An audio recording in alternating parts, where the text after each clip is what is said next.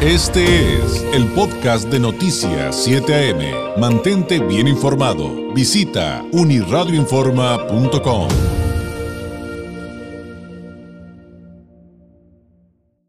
Pues de repente platicamos aquí mucho de, ciertos temas alrededor del fenómeno migratorio, de los desplazados eh, centroamericanos y mexicanos que llegan a la frontera norte de México con la esperanza de lograr asilo en los Estados Unidos. Pero ¿Cuál es eh, la verdadera fotografía de este fenómeno? ¿Dónde están, eh, como lo plantean expertos, los focos rojos de la migración? ¿Y qué hay? ¿Qué hay con el tema tan, pero tan importante de los menores no acompañados, de, la infancia migrante? Eh, para hablar un poquito acerca de este tema y entenderlo un poco más. Le agradecemos enormemente a la doctora Eunice Rendón, doctora por el Instituto de Estudios Políticos de París, experta en prevención, migración y seguridad. Nos tome la llamada. Doctora Rendón, muy buenos días. Hola, buenos días, ¿cómo estás? Muy bien, muchísimas gracias.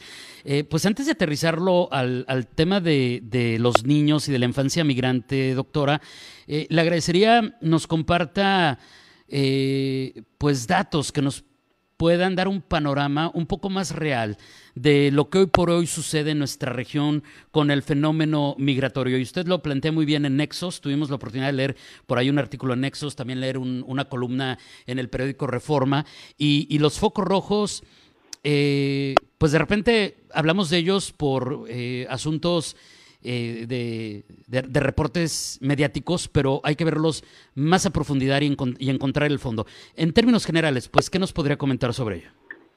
Pues mira, como bien mencionas en este artículo que escribí en la revista Nexos, justamente trato de hacer un esbozo rápido de cuáles son esos focos rojos en la actualidad, de revisar, por ejemplo, cómo hoy el tema migratorio está en las primeras planas prácticamente de toda la región, ¿no? Desde Centroamérica hasta, hasta Estados Unidos y Canadá, y bueno, incluso viéndolo en términos numéricos.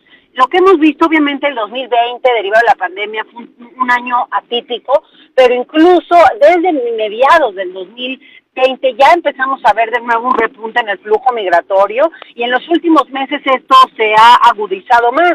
Tan solo viendo los datos de patrulla fronteriza del mes de marzo, por ejemplo, pues cerca de 171 mil migrantes fueron detenidos en la frontera con Estados Unidos. Eh, y ha ido aumentando, digamos, mes con mes. En el mes de enero fueron 74 mil, mes de febrero 100 mil y en el mes de marzo 171 mil. Entonces, seguramente seguiremos viendo tendencias similares o, o crecientes. Y bueno, eh, hay que decirlo también, el 11% de estos, eh, de estos migrantes eran niños, que ese es otro de los focos rojos de la migración en este momento, los menores y los menores no acompañados. Algunos vienen en familia y otros vienen solos. Y por el otro lado, eh, algo muy importante también de considerar es el tema de, de, de, del título 42, que es otra de las cosas que está sucediendo en nuestra frontera. Entonces, a ver, por un lado, aumenta el flujo, vemos más gente que está intentando llegar Estados Unidos, por el otro lado vemos a estos niños migrantes de nuevo, que tampoco es un fenómeno nuevo, pero que sí se ha, digamos, agudizado en estos eh, últimos meses porque eh, hay eh, también Biden abrió nuevamente la frontera para estos menores que recordemos Trump había cerrado las fronteras en el en el en el marzo de 2020 justamente poniendo de pretexto la pandemia, incluso para estos menores que son la cara más vulnerable de la migración y a quienes debiéramos eh, internacionalmente hacer valer sus derechos y sobre todo el interés superior de la, de la niñez. Y ahora el punto del título 42, que ustedes en Tijuana también lo están viviendo, los dos puntos más álgidos del título 42 justamente son Tijuana y Ciudad Juárez, en donde estamos viendo que Estados Unidos está regresando diariamente cerca de 100, entre 100 y 150 personas por cada uno de estos puntos y eh, el 80% de estos son familias con niños pequeños y lo regresa con vía título 42. Entonces, eso es, no es una deportación, como Biden lo dijo en su momento, sino es más bien pues un retorno express que viola el debido proceso de estas personas. Y el título 42 pues lo, lo avala bajo términos de salud pública. Y finalmente creo que el otro tema a analizar es la migración mexicana, que de la última década lo que habíamos visto era casi, hablamos de una tasa cero, más mexicanos los que regresaban que los que se iban. Bueno, vemos otra vez a partir de abril del año pasado un repunte en esta migración mexicana. De hecho, de estos 171 mil detenidos de la patrulla fronteriza, cerca de 65 mil son mexicanos. Entonces estamos viendo de nuevo un aumento que no habíamos visto en la última, en los últimos 10 años. Y bueno, de continuar la tendencia, seguramente 2021 será eh, el año de mayor afluencia de mexicanos de esta última década. Doctora, ¿qué hay con el tema de las solicitudes de asilo? Porque hablamos mucho, e insisto en que por eso tenemos que ampliar el panorama a los medios de comunicación, hablamos mucho de las solicitudes de asilo a Estados Unidos, pero tengo entendido que también tenemos que hablar y darle su correcta perspectiva a las solicitudes de asilo que hay ah, para quedarse en México. Sí, efectivamente, eh, ha habido, a ver, hay dos fenómenos. Por un lado, las solicitudes de asilo en Estados Unidos, bueno, incluso el presidente Biden prometió la semana pasada aumentar los números de los refugios en Estados Unidos, porque durante los años de Trump llegaron pues a las cifras históricas más bajas, ¿no? Y por el otro lado, el programa de Permanece en México, pues también contribuyó en esta, en esta baja en las cifras, ya que eh, se quedaron del lado mexicano, cerca de 80 mil personas en seis puntos fronterizos estuvieron esperando sus solicitudes que fueron lentas, que el COVID además alentó más, en fin. Entonces, esa política, por ejemplo, Biden le ha dado fin y poco a poco han empezado a pasar estas personas de los protocolos de MPP o de permanece en México. Pero por el otro lado, eh, vemos esta promesa también de aumentar sus refugios y eso pues hay que verlo, pero de entrada pues es una buena es una buena iniciativa y por el otro lado, lo que tú mencionas, en el caso de México, desde la llegada de Trump empezó a cambiar el patrón. ¿A qué, a qué me refiero? Muchos de los que antes transitaban por nuestro país para llegar a Estados Unidos, lo que hicieron en esta en estos últimos cuatro años es quedarse en nuestro país. Entonces nosotros vemos cómo hace cinco años México tenía seis mil solicitudes de asilo y 2019, por ejemplo, lo cerramos con casi 80 mil.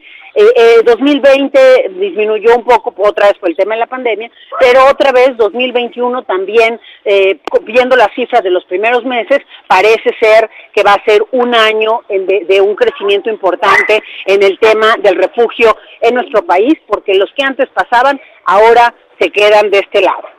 Sí, y, es bien interesante porque cuando entrevistamos a algún desplazado, algún migrante centroamericano aquí, ya nos hablan abiertamente de que tal vez buscan un mecanismo de quedarse en nuestro país, doctora, y ya no intentar cruzar a la Unión Americana, pero encuentran aquí eh, pues otra oportunidad de salir de, de, esos contextos de violencia de los cuales están huyendo. Eh, ¿Qué hay con el tema de los niños? Eh, hoy por hoy se está hablando cada vez más, como ya lo adelantó, de los menores no acompañados, de la infancia migrante, y también es, eh, es un tema enorme y bastante complejo, doctora. Mira, yo eh, retomaría dos cosas de lo que mencionas. Por un lado, el tema de la violencia, porque no es menor. También mucho se ha hablado desde el gobierno mexicano, desde el gobierno estadounidense, incluso ahora que Kamala Harris es responsable de este tema en Centroamérica y México, eh, han insistido mucho los ambos gobiernos en que hay que ir a las causas de la migración. Pero se habla mucho de las causas desde una perspectiva económica, de desarrollo social, etcétera, que es sin duda fundamental y que es un factor de empuje relevante, pero creo que tenemos que ir también eh, eh, considerando esto que tú mencionabas, la principal causa tanto de menores no acompañados, ¿eh? de estos niños de los que habla, de los que estamos hablando, y de muchos de los migrantes que hoy emprenden el camino ante todos los riesgos que puedan tener y ante las amenazas de que haya Guardia Nacional, de que haya dispositivos que no los van a permitir pasar, etcétera, lo hacen por con lo que tú mencionabas, prácticamente por el riesgo a perder la vida. Entonces la inseguridad, uno de los principales factores de empuje en estos últimos 10 años, yo diría, y si es muy importante, entonces también cuando hablamos de ir a las causas, hablar de estrategias de seguridad integrales que justamente hagan que haya menos carne de cañón para el crimen, que justamente hagan que pues no estén las maras, las pandillas, los grupos delictivos buscando reclutar a niños cada vez más pequeños, a menores de edad, adolescentes, a jóvenes, porque es parte de este fenómeno justamente. Y, bueno, por supuesto, algunos otros factores, como lo va a hacer cada vez más el cambio climático, como lo va a hacer cada vez más la insuficiencia alimentaria, etcétera, y en el tema de la insuficiencia alimentaria, tan solo si vemos los datos de Guatemala, por ejemplo, que hoy es el país que más expulsa a niños no acompañados, es decir, durante este primer trimestre, la mayoría de los niños que viajaron justamente son estos, menor, estos menores de, de Guatemala y, eh, y, y, bueno, se han hecho ahí varios estudios y hay un estudio muy interesante que lo que marca justamente es que es por el tema de la insuficiencia alimenticia eh, que están estos menores viajando, ¿no? Entonces, yo te diría que son eh, tanto la violencia como esta falta de oportunidades y acceso a, las cuestiones más básicas. Y bueno, los menores es la cara más vulnerable porque finalmente son muchos los peligros y riesgos que corren desde que dejan su casa, ¿no? Estando en su casa, pues corren el riesgo de lo que ya estamos hablando, las maras que los recluten, que, que terminen en un grupo delictivo, que los maten, etcétera pero también durante el recorrido derivado de su perfil, pues corren riesgos de eh, tener accidentes, de, este, de sufrir diferentes eh, violaciones a sus derechos, etcétera, e incluso de poder, de morir, como, como claro. muchos de estos niños también han muerto en el intento, ¿no? Y por el otro lado, algo que a mí me preocupa mucho, que hemos visto con estos menores no acompañados, es que son presa fácil del crimen organizado y resultan un perfil muy interesante, otra vez por su edad, ¿no? Eh, para ciertas labores dentro de la cadena criminal, el halconeo, eh, diferente, incluso hay unos menores que se conocen como niños de circuito y justamente estos niños se les dice así por su actividad circular, van y vienen a Estados Unidos eh, y a México de forma circular porque eh, este ju justo van traficando personas y sustancias y por su edad Estados Unidos no los puede detener, siempre y los vuelve a regresar. Hay niños que han hecho hasta 300 vueltas wow. y obviamente cuando entrevistas y te acercas a estos pequeños, pues están creciendo en todos los factores de riesgo para convertirse pues en grandes delincuentes desafortunadamente. Doctora, se nos acaba el tiempo y, y evidentemente se nos quedan muchos temas eh, sobre la mesa, pero eh, digo, como por ejemplo hablar más a fondo de los derechos de las niñas y las niñas, las políticas públicas eh, para todos ellos, pero ¿con qué mensaje cree usted que nos debemos quedar en este momento? Eh, sobre todo para quienes vivimos aquí en esta zona fronteriza, eh, de frente a lo que estamos viendo. ¿Cuál, ¿Cuál debe ser la lección?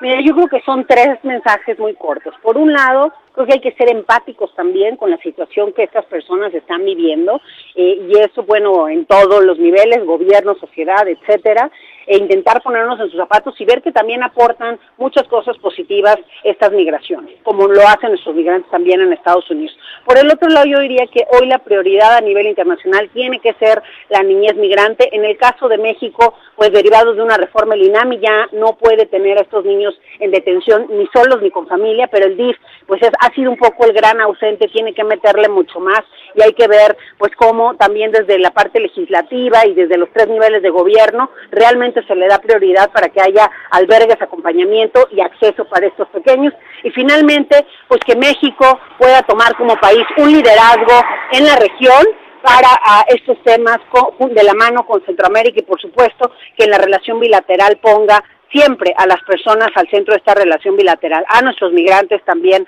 en Estados Unidos y a todos estos aportes que ellos hacen y realizan en la Unión Americana. Doctora, le agradezco enormemente este tiempo que nos ha regalado. Muchísimas, muchísimas gracias. Muy buenos días.